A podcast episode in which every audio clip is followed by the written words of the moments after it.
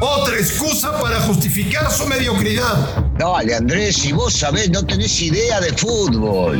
Footbox México, con André Marín y el ruso Brailovsky. Podcast exclusivo de Footbox. Amigos de Footbox México, un placer salud. Hoy es martes, martes 2 de noviembre. Muchos temas, ¿eh?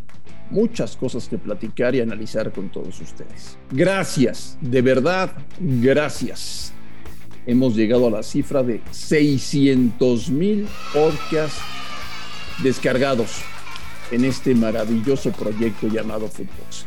Así que gracias, vamos por mucho, mucho, mucho más, por mucho tiempo. Aquí nos tendrán, aquí nos tendrán todos los días. Señor Brailovsky, ¿cómo le va? Bien, ¿y usted? ¿Cómo anda, Marín? ¿Todo bien? ¿Todo tranquilo? Este, sí, agradecerle a la gente. Bien, bien. Maravilloso. Levantarme, despertarme y, ver que tenemos ya 600 mil eh, me pone muy contento, muy feliz y, agradeciéndole a la gente este, por la deferencia, ¿no? Por, escucharnos y Oye, por ¿tú le crees a los de la Federación de Historia y Estadística del Fútbol? ¿Tú les crees? ¿Qué te digo? No, no, no, difícilmente este, son creíbles. E, en algún momento, ¿te acordás cuando se elegía a, futbolistas de un lado y del otro? Yo decía que se hacían en Disneylandia. Y, esto también me parece, esto también me parece que, no sé, no sé cómo lo hacen, de dónde lo hacen, cómo lo sacan. No tengo la menor idea en qué se basan, pero bueno, por lo menos nos da juego para poder llegar a hablar, ¿no? Eh, se, hace, se hace divertido todo esto. Te lo, te lo digo porque acaban de publicar su lista a candidato. Ah, ¿en serio? contame, contame, contame. A candidatos a mejor técnico del año en todo el mundo, ¿eh? Y hay tres que trabajan en la Liga Mexicana. Me parecen muchos. Eh, eh, deberemos, pensar, deberemos pensar que entonces para ellos la Liga Mexicana es sumamente importante y nosotros a veces no entendemos de dónde lo sacan o cómo lo sacan con la desorganización que hay acá. Pero bueno, estamos juguemos, juguemos con lo que ellos pretenden que juguemos. Bueno, vamos a jugar con las fichas de estos hombres. Eh, creo que son un grupo de viejitos que se reúnen de vez en cuando y tiran sus locuras. Y ahora han dicho que han dicho que Javier Aguirre, Juan Reynoso y Santiago Solari son candidatos a mejor técnico del mundo. Yo casi me voy de espaldas, ¿eh? Te digo una cosa, a ver, a ver. Yo, yo no me iría de espaldas si hubiese escuchado a Javier Aguirre. No me iría de espaldas.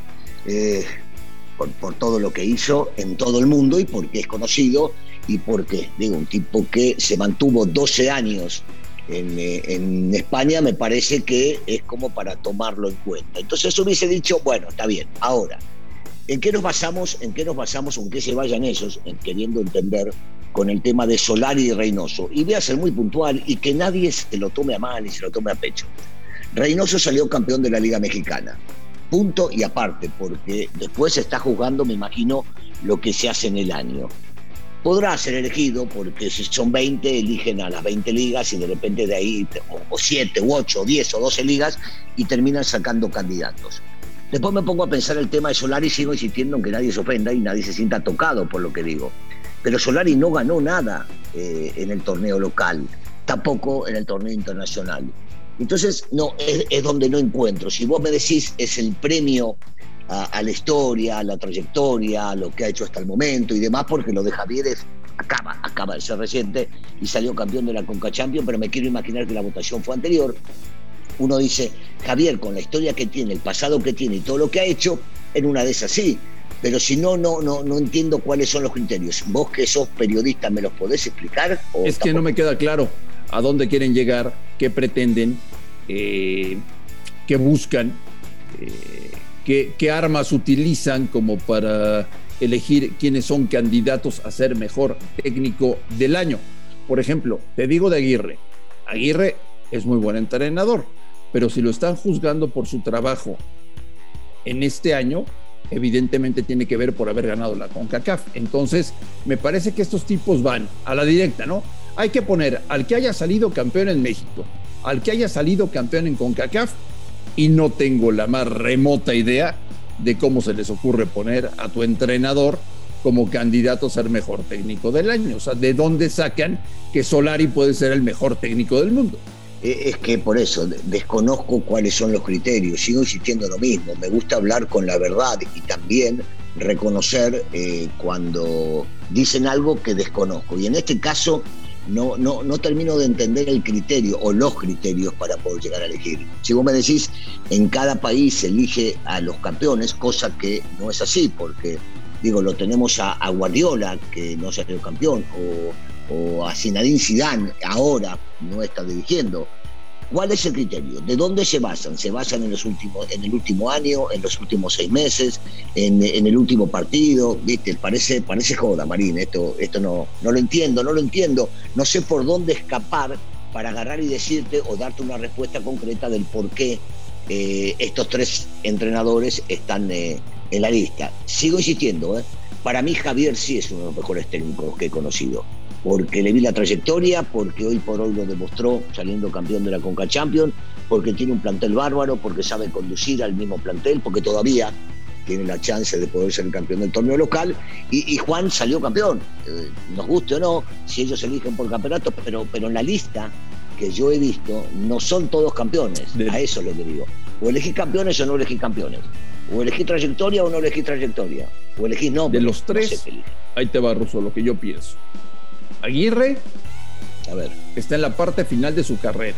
Juan Reynoso, después del éxito en México, yo creo que quiere dirigir a la selección de Perú. Y Solari estoy convencido de que no quiere hacer huesos viejos en nuestro país y se quiere ir de inmediato a vivir y trabajar en Europa, qué es lo que está buscando y qué es lo que está soñando. Mira, eh, yo creo que Santiago eh, vino acá por una propuesta importante, interesante, de un equipo grande y que le podía llegar a dar proyección y que en algún momento seguramente le interesará regresar a dirigir en Europa, no tengo la menor duda. Eh, a Juan ya lo han en varias oportunidades candidateado para dirigir a la selección peruana y si Gareca no continúa después de este proceso, todavía no se sabe si va o no calificar para el Mundial, seguramente será un gran candidato para esa selección. Y Javier, eh, toda su trayectoria avala todo lo que podamos llegar a hablar de él. algunos especulaban con que si no salía campeón estaba en la cuerda floja. Yo, yo esas cosas, viste, no las tomo en cuenta me parece que los tres son distintos, los tres son diferentes, los tres hicieron cosas diferentes en, este año, no sé si se le llama el calendario. Entonces, eh, los criterios los sigo sin entender. Reitero el tema de los criterios porque me imagino que debe haberlos, o debería haberlos, porque para una votación se necesitan ciertos puntos para identificar a los personajes. En tu época, tú tendrías que haber estado en la lista de la Federación Internacional de Historia y Estadística del Fútbol. Yo te hubiera puesto, Ruso. Yo hubiera votado por ti. Ay, ajá. Como jugador. Y como técnico. Mira, ¿sabes qué? También, eh, digo, gané una Interliga, entonces se puede llegar a, elegir. Con eso, con eso, con eso entras a la lista. O dirigí en Europa y me tocó Copa Europa no sé cuántos técnicos hay acá que le, ha tocado una cosa de esas. Eh, y como futbolista sí, era enorme, Marín, enorme, enorme. ¿Eras enorme? Enorme. O sea, eh, chiquito de estatura, pero, pero enorme. A ver, eh, en mi época no existía todo esto, no, no, no existía todo esto, y había grandes, de verdad, había jugadores de, de, primerísimo, de primerísimo nivel. Igual me halaga que un tipo como vos, contra total mío y contra total del América, que diga una cosa así me halaga.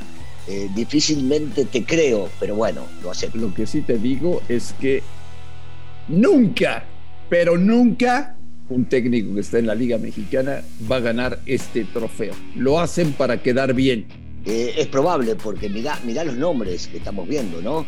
Eh, a Thomas o a Pochettino, a Zidane, Guardiola, y, los que debe haber, digo, son los que acabo de mencionar que, que el productor nos hizo el favor de recordarlo, pero eh, está difícil competir contra ellos.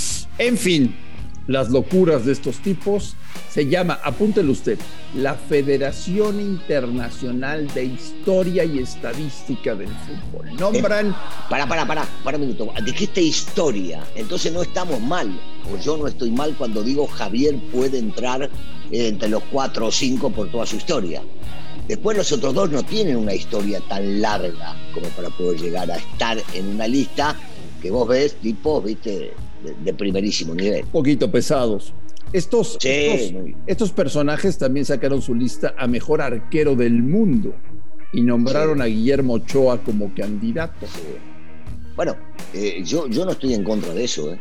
Si, si, miran, si se fijan, si entienden, hablando por historia también, porque podemos mencionar a Memo, dejemos de lado el América que a vos te molesta. El América ha sido figura durante todo el tiempo que estuvo. Hablo de mundiales y sabemos muy bien que sin Memo en la portería no sé hasta dónde se hubiese llegado. El tipo demostró a nivel internacional en mundiales, que es lo más complicado, tener una capacidad y una jerarquía como para por lo menos poder pelear este, y estar entre los 20, entre los 20 mejores que eligen. Ahí no, no me parece algo desatinado. Bueno, pues yo espero que este grupo de viejitos que se reúne a jugar mm. dominó de vez en cuando y a tirar sus locuras, eh, no, ¿Juegan bien más o menos, Más o menos. Eh, no le hagan caso a Daniel Brailovsky porque después de lo que acabamos de escuchar en este podcast, para el ruso Brailovsky debe ser elegido Guillermo Ochoa como mejor portero del año y debe ser elegido Santiago Solari como mejor entrenador del mundo. Eh, así que bueno, ya lo saben ustedes, ¿no? O sea, es el mundo del americanismo. Crear sus propias historias, inventarse castillos en el aire y después habitar los mismos castillos. Ah, es maravilloso habitarlo. Cuando vos lo inventás y, lo habitás, imagínate, cerrar los ojos y soñás y te imaginás lo que más te gusta, lo que más querés, es maravilloso. Fantástico. Muy bien, señor Bailos. Bueno, pues habrá que preguntarles de estos personajes eh, por qué no estuviste tú en esa época en la que, en la que la liebre corría y corría y corría y le daban patadas. Mirá, dijiste, dijiste eso y me hace recordar al gran Diego, que en paz descanse, que fue el que ustedes descubrieron que me decía así, si no mucha gente lo sabía. Este, un abrazo hasta el cielo, hace poquito cumplió años, le mando un beso grande. Siempre Señor Brailovsky, que tenga un extraordinario martes. Aquí estaremos platicando mañana en Footbox México. Igualmente, un saludo para todos, Andrés. A nombre de Daniel Alberto Brailovsky y de André Marín, Gracias por escucharnos, un fuerte abrazo y estamos en contacto el día de mañana. Footbox México, un podcast con André Marín y el ruso Brailovsky, exclusivo de Footbox.